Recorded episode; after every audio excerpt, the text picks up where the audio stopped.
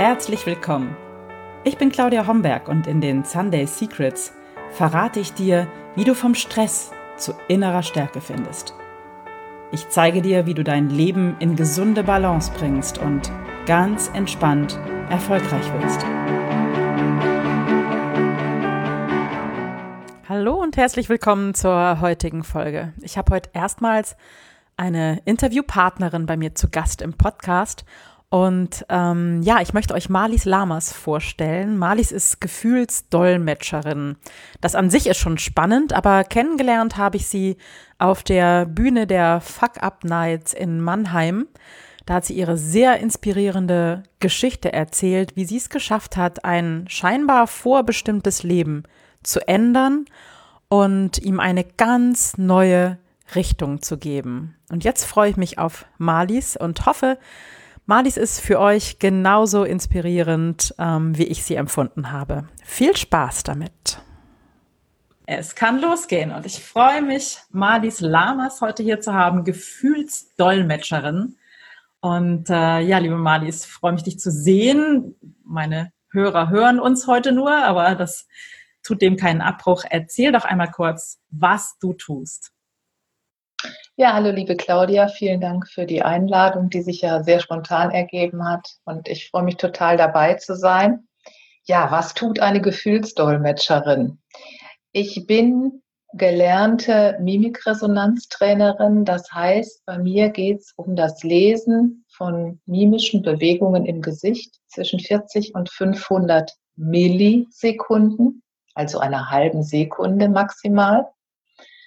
Und ich wende das an in der Hauptsache im Bereich der Pflege, sprich bei Menschen, die die verbale Sprache verloren haben aufgrund von Erkrankung oder aber auch den Angehörigen die Sprache wiederzugeben, die sie durch einen Schock verloren haben oder aber überhaupt die Kommunikation zu verbessern zwischen pflegenden Angehörigen, äh, Pflegekräften, Ärzten etc. pp das zu sehen, was der andere nicht sagen will oder kann. Das ist meine Aufgabe.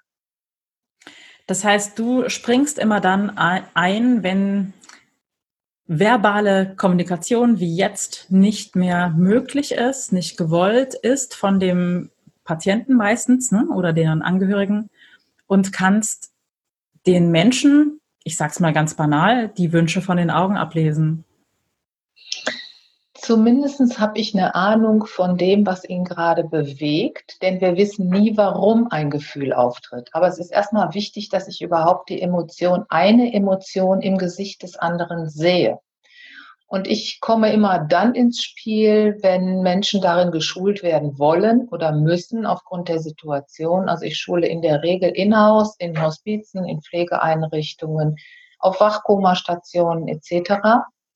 Und da geht es eben darum, auch Menschen zu verstehen, die sich zwar noch verbal äußern können, aber so zum Beispiel im Bereich der Demenz, die, die nicht mehr zielgerecht kommunizieren, sondern halt die falschen Worte brauchen oder eine, an, an, an einer Aphasie leiden, also einer Wortfindungsstörung, habe ich scheinbar auch schon. und da ist es wichtig, dass ich dann genau sehen kann, gibt es da einen Einwand beim Menschen, der mir gegenübersteht, gegenüber sitzt, liegt, oder geht er mit dem konform, was ich sage? Oder sogar bei Angehörigen haben sie verstanden, was der Arzt gesagt hat. Ist ihnen die Diagnose klar? Ist ihnen die Therapie klar? Gibt es da noch Fragen, die nicht gestellt werden aus Scham, aus Respekt, aus welchen Gründen auch immer? Alle Menschen, die nicht wertgeschätzt, die nicht gesehen werden in ihren Bedürfnissen, entwickeln Trauer, entwickeln Wut. Und ich glaube, dass diese Emotionserkennungsfähigkeit auch schon ein gutes Tool ist, um viele verschiedene Kommunikationswege zu deeskalieren. Denn im Zuge der immer weniger werdenden Zeit, die wir uns füreinander lassen, die wir einander geben, um uns auszutauschen, Zuhören wird immer wichtiger, wird aber immer weniger gemacht. Im Zuge dessen ist jedes weitere Werkzeug, um die Kommunikation zu vereinfachen, um das Bauchgefühl zu verifizieren, ganz wertvoll und ganz wichtig. Das ist mein Herzensprojekt. eine großartige Aufgabe, eine großartige Herausforderung, der du dich da stellst. Ich finde das sehr, sehr beeindruckend. Ähm, kennengelernt habe ich dich, und das ist mir ein sehr eindrückliches Bild mit ein paar Gummistiefeln auf einer Bühne. Und du hast in deinem Vortrag erzählt, wie es dazu kam. Es gab einen Punkt in deinem Leben, der ist mittlerweile schon ein paar Jährchen her, an dem du gesehen hast, dass du so nicht weitermachen möchtest. Und dann kam es zu einer sehr starken Veränderung in deinem Leben. Und ich finde deinen Weg unglaublich inspirierend. Und ja, ich würde mich freuen, du würdest mal erzählen, wann und woran du erkannt hast für dich damals, dass es so nicht mehr weitergeht. Ja, die Gummistiefel hörten mehr als drei Viertel der Zeit meines Lebens zu mir, denn ich bin auf einem Bauernhof am Niederrhein geboren. Ich habe dann den Weg von diesem Bauernhof weggesucht. Ich wollte auf gar keinen Fall Bäuerin werden, habe dann Abitur gemacht, habe ein bisschen studiert, allerdings auch nicht das, was ich wollte, weil meine Eltern dagegen waren. Und dann erkrankte nicht nur meine Mutter, die schon sehr lange krank war, noch schlimmer, sondern auch meinem Vater ging es zunehmend schlechter. Und ich habe mich dann entschieden, mein Studium abzubrechen und habe den landwirtschaftlichen Betrieb übernommen. Habe dann im zarten Alter von 21 nochmal eine landwirtschaftliche Lehre gemacht, also nicht etwa Hauswirtschaft, sondern tatsächlich die betriebliche Lehre. Und habe dann mir überlegt, ähm, Du musst jetzt aber irgendwie gucken, dass du den Betrieb wieder auf gesunde Füße stellst, denn es war eigentlich ein auslaufender Betrieb. Es gab offiziell keine Nachfolger. Ich habe dann das Glück gehabt, einen Mann zu finden, der mit ganzer Liebe und ganzer Kraft zu mir und zu dem Betrieb stand. Wir haben dann in den nächsten Jahren den Betrieb komplett saniert. Ähm, wir haben vier zauberhafte Kinder bekommen. Ich habe meine Mutter gepflegt, noch weitere sieben Zugehörige gepflegt und hatte in der Zeit wenig Zeit zum Nachdenken.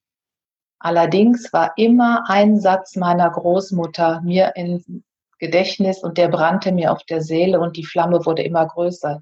Die hat wenige Tage vor meiner Hochzeit gesagt, Kind, machst du das richtig?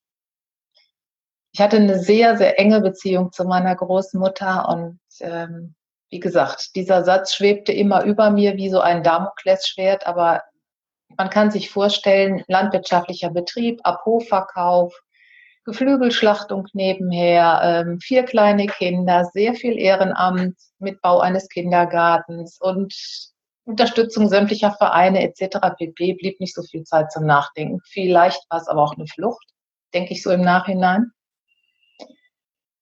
Und als die Kinder dann größer und selbstständiger wurden, fiel mir irgendwie auf, dass ich gar keine Zeit mehr für mich hatte, dass ich alle meine Träume irgendwie begraben hatte, denn ich wollte nie Bäuerin werden. Ich wollte immer etwas mit Menschen tun, etwas für Menschen tun, jetzt abseits vom Ehrenamt. Es ging jetzt nicht um reine Hilfe, sondern um die Arbeit mit Menschen.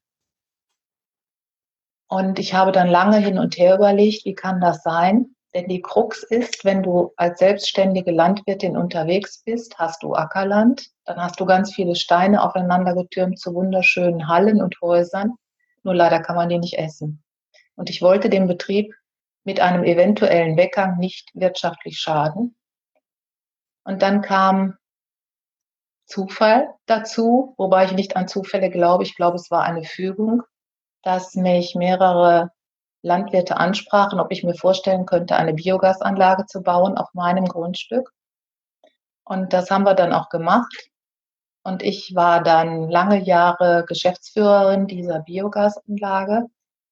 Ähm, erste weibliche Geschäftsführerin in Nordrhein-Westfalen. Wow. Und ich habe mich dann sehr da reingekniet, habe sehr viel Netzwerkveranstaltungen besucht, ähm, habe einfach diese andere Luft gespürt und jetzt war ich in der Lage, mich zu trennen, weil ich eigenes Geld verdiente. Ähm, die Kinder waren mittlerweile selbstständig. Meine Mutter war bereits verstorben. Mein Vater starb kurze Zeit später. Und nach dieser Trennung, die jetzt neun Jahre her ist, ähm, war mir schon klar, dass der Weg nicht einfach werden würde, zumal nicht in einem kleinen Ort am Niederrhein. Ich habe da sehr, sehr unschöne Szenen erleben müssen, denn eine Bäuerin trennt sich nicht und lässt die Kinder bei ihrem Mann, Vater. Wobei ich dazu sagen muss, ich habe noch ein Jahr lang den Haushalt gemacht. Ich war nur zum Schlafen in meiner eigenen Wohnung und sonst immer auf dem Betrieb. Habe auch noch bis ähm, letzten Jahr bis 2018 die Geschäftsführung der Biogasanlage nebenher gemacht. Also waren die Kinder und auch mein Ex-Mann gut begleitet und es gab keinen Streit, es gab keinen Rosenkrieg. Wir haben uns wirklich in Freundschaft getrennt und sind auch heute noch ganz gut miteinander. Wir sind ein unschlagbares ähm, Betriebsleiterpaar und sowieso unschlagbare Eltern. das ist mir auch sehr wichtig. Aber ich stand dann da mit meiner Ausbildung als Bäuerin mit einem Abitur, viel Lebenserfahrung, großen Ideen, aber keinem Zertifikat in irgendeiner weiteren Weise. Und das war der steinigste Weg, den ich bisher in meinem Leben habe gehen müssen. Ich war dann auf einer Messe engagiert. Das war damals eine ganz kleine Messe für Agrarprodukte hier bei uns am Ort. Die ist mittlerweile eine große Fachmesse geworden mit ähm, dreitägig mit über 20.000 Fachbesuchern. Und ich glaube, dass ich großes Teil dazu beigetragen habe, dass die so groß geworden ist. Und als ich dann eine Festanstellung haben wollte, hieß, ja, es tut uns schrecklich leid, aber Sie haben ja nichts gelernt. Sie haben kein Papier. Dann hat mich die Wirtschaftsförderung des Kreises angesprochen, ob ich mir vorstellen könnte, ein Kindergarteneinrichtungsgeschäft wieder auf gesunde Füße zu stellen, damit es verkauft werden kann. Ähm, ich hatte noch nie einen Kindergarten eingerichtet obwohl ich in einer Initiative einen Kindergarten mitgebaut hatte. Mir war das Thema nicht so ganz fremd, aber so einen kompletten Kindergarten einzurichten, das war schon eine echte Hausnummer. Und die damalige Besitzerin war 83, große Lebenserfahrung, aber auch einen sehr eigenen Kopf. Mhm. Das habe ich dann aber auch hinbekommen und das Geschäft ist mit gutem Profit verkauft worden. Und ich dachte mir, Mensch, so Unternehmensberatung, das kannst du aufgrund deiner eigenen Erfahrung. Ja, aber ich hatte ja keine Ausbildung, also man konnte mich dann gar nicht einstellen. Mhm. Ja, so ging es dann irgendwie weiter. Ich habe mich dann so durchgeschlagen und war relativ unzufrieden und habe auch oft gezweifelt, war das richtig, was du gemacht hast, dass du weggegangen bist. Da hättest du es jetzt sicher, die Kinder sind groß, ein Sohn ist mit im Betrieb, die Eltern sind nicht mehr da, du hättest jetzt Zeit für dich, aber das war es nicht, was ich wollte.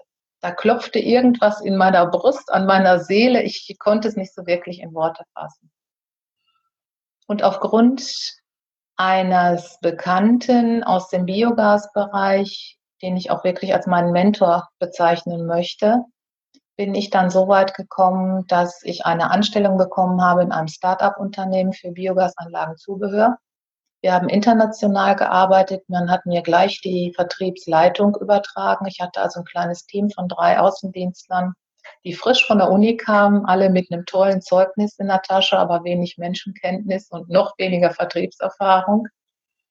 Und wir haben dann die Firma relativ schnell, relativ groß gemacht, aber ich merkte, dass irgendetwas nicht stimmte und habe dann auf meinen Bauch gehört, denn das Bauchgefühl hatte ich mittlerweile wieder. Ich hatte es zwischendurch tatsächlich verloren und habe dann gekündigt. Und drei Monate später ist diese Firma äh, insolvent gegangen. Aber was ich da gelernt habe, war, und das war, glaube ich, der Schlüsselmoment in meinem Leben bisher oder einer der Schlüsselmomente, dass mir meine jungen Kollegen sagten, wieso bekommst du die Abschlüsse? Du bist weder blond, noch drall, noch jung, noch hast du eine technische Ausbildung. Das ist mir klar geworden. Ja, ich glaube, ich habe eine Begabung, eine Fähigkeit, mich darauf spezialisiert, nenn es wie du willst. Ich höre gut zu und ich schaue genau hin.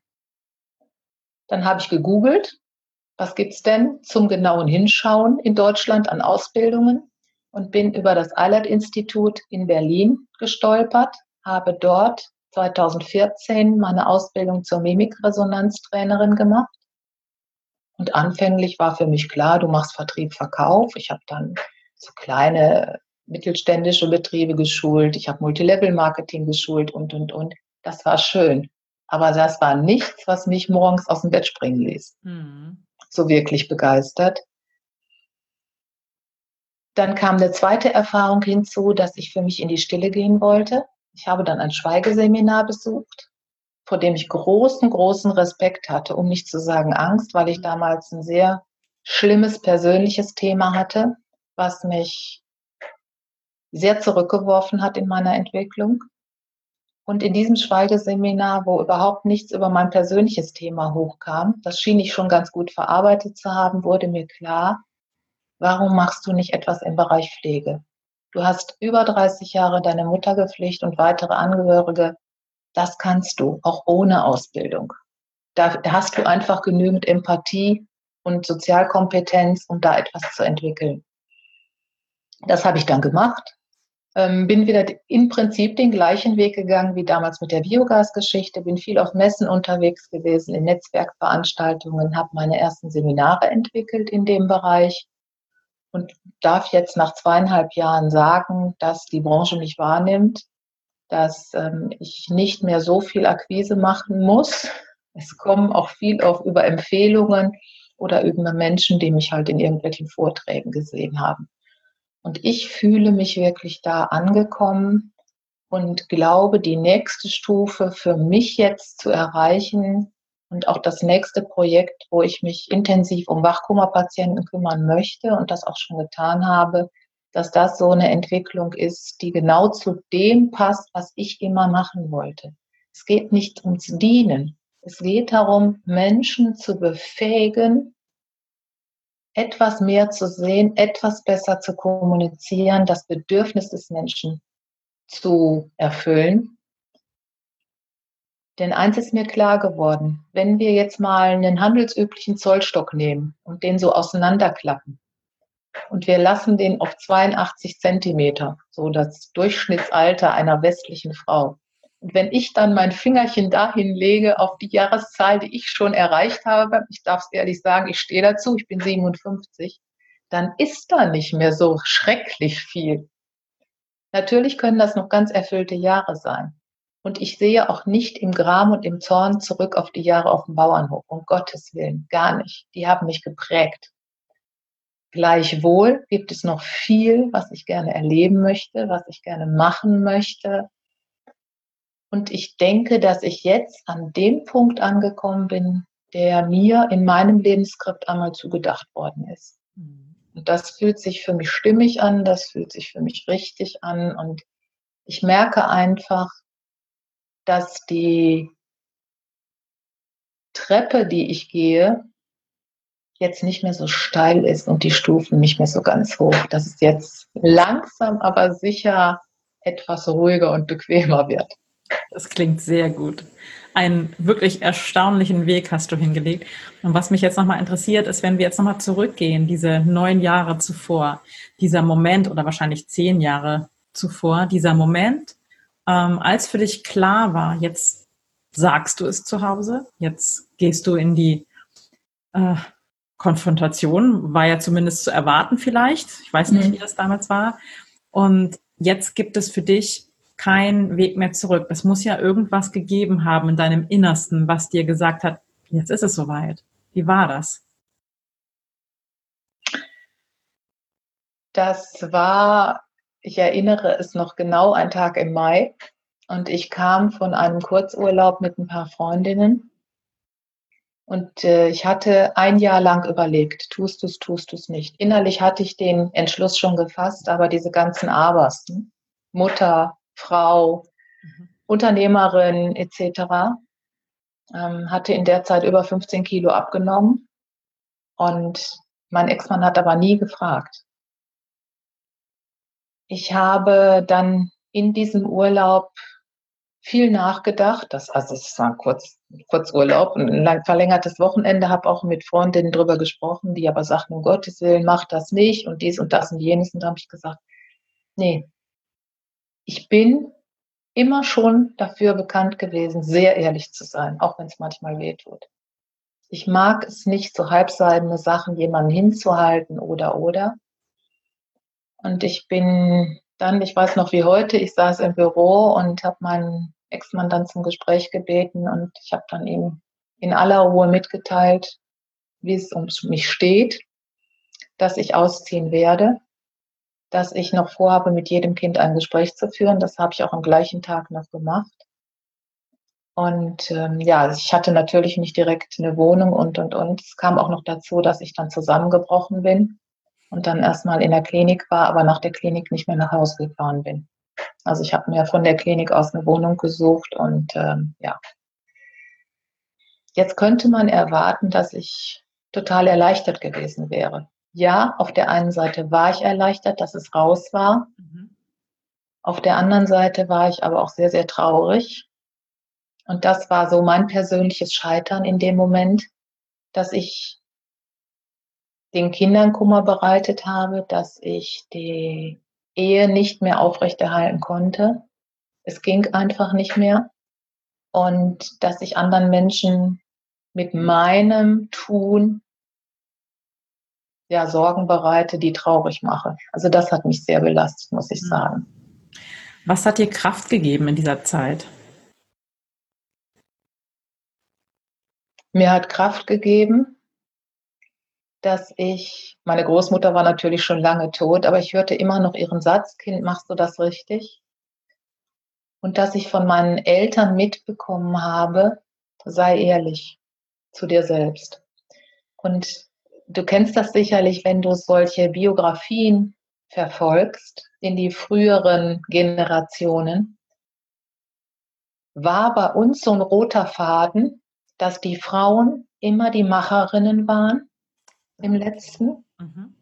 dass sie häufig alleine ihre Frau stehen mussten aufgrund von Verlusten, durch kriegerische Maßnahmen halt, oder erstmal gar nicht geheiratet haben, dass es immer zu Toden bei uns in der Familie kam, die so nicht zu erwarten waren. Also die Frauen sind jung gestorben teilweise. Es gab dann schwierige Familienkonstellationen. Und dass es immer in jeder Generation mindestens einen gab, der auf dem Sterbebett sagte, hätte ich doch mal, ich wollte nie und das darf so nicht sein. Und das war für mich Kraft und Antrieb, dass ich gesagt habe, nee, ich möchte nicht irgendwann vor irgendeinem Himmelstor oder sonstigem Tor stehen am Ende meines Lebens und sagen, hättest du mal. Warum hast du das nicht gemacht? Und daraus habe ich Kraft geschöpft. Und ich muss auch sagen, ich hatte wirklich die volle Unterstützung meiner Familie.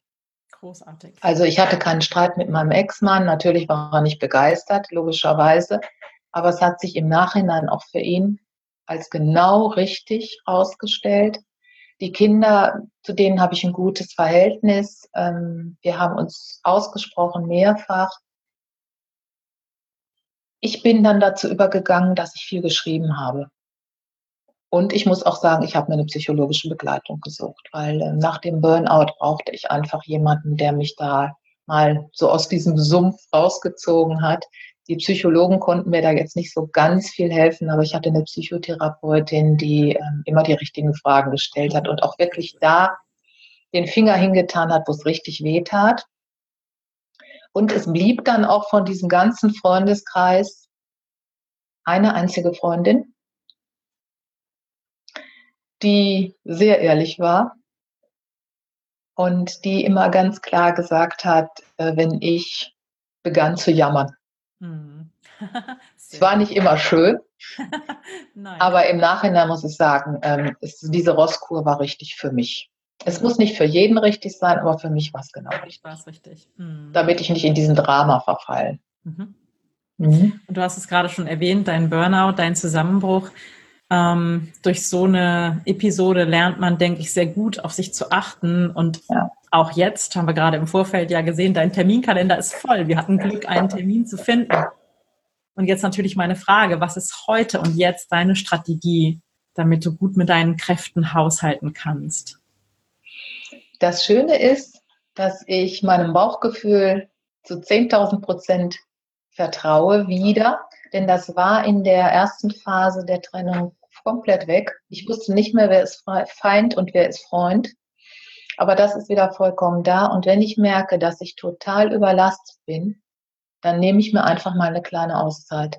Ich bin nur Gott sei Dank selbstständig und kann meinen Terminkalender selber füllen. Ja, aber ich mache es dann so, wenn ich, weil ich bin ja mittlerweile in Deutschland, Österreich und der Schweiz unterwegs, Wenn ich also Termine habe, wo ich weit reisen muss, mit dem Auto, mit dem Flieger, wie auch immer, dass ich dann entweder vorher ein, zwei Tage mehr nehme oder nachher ein, zwei Tage, um mir was anzugucken oder Leute, die ich im Online-Business kennengelernt habe, jetzt offline kennenzulernen oder oder. Das gibt mir ganz viel Kraft, muss ich sagen. Und die Entscheidung, das wird ein ganz neues Abenteuer für 2019. Ich habe mir ein kleines Wohnmobil gekauft. Ich warte sehnsüchtig, dass es endlich ausgeliefert wird. Im Moment verzögert sich leider so ein bisschen, weil ich dann einfach mein, meine eigene kleine Blase immer dabei habe.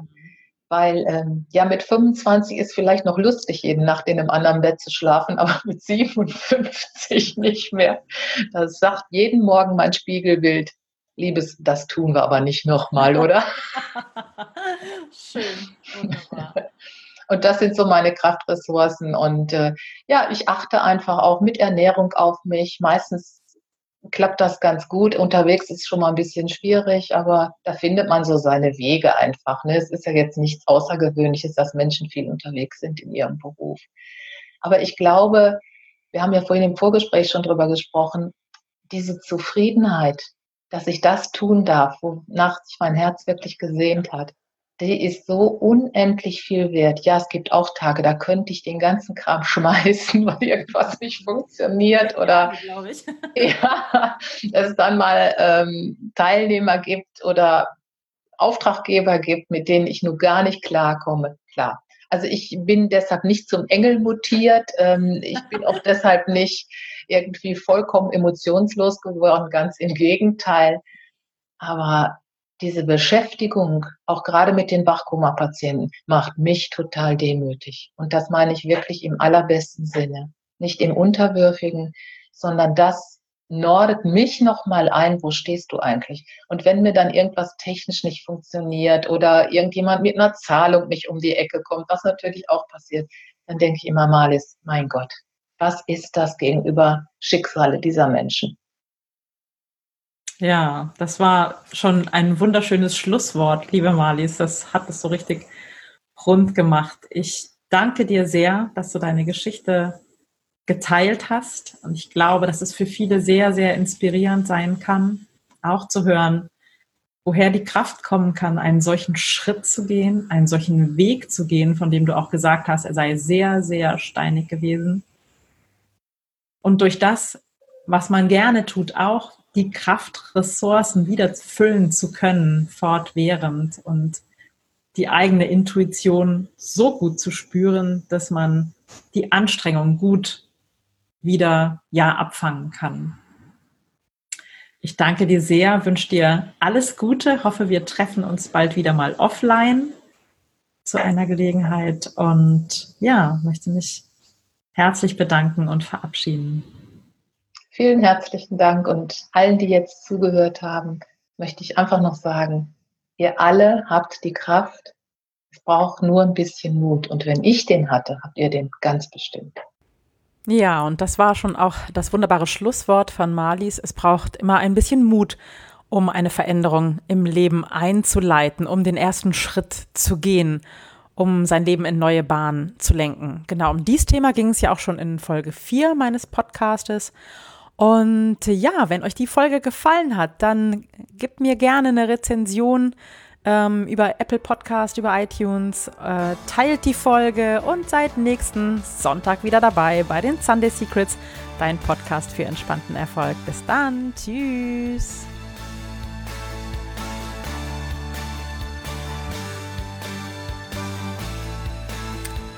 Das waren die Sunday Secrets und ich freue mich, dass du dabei warst.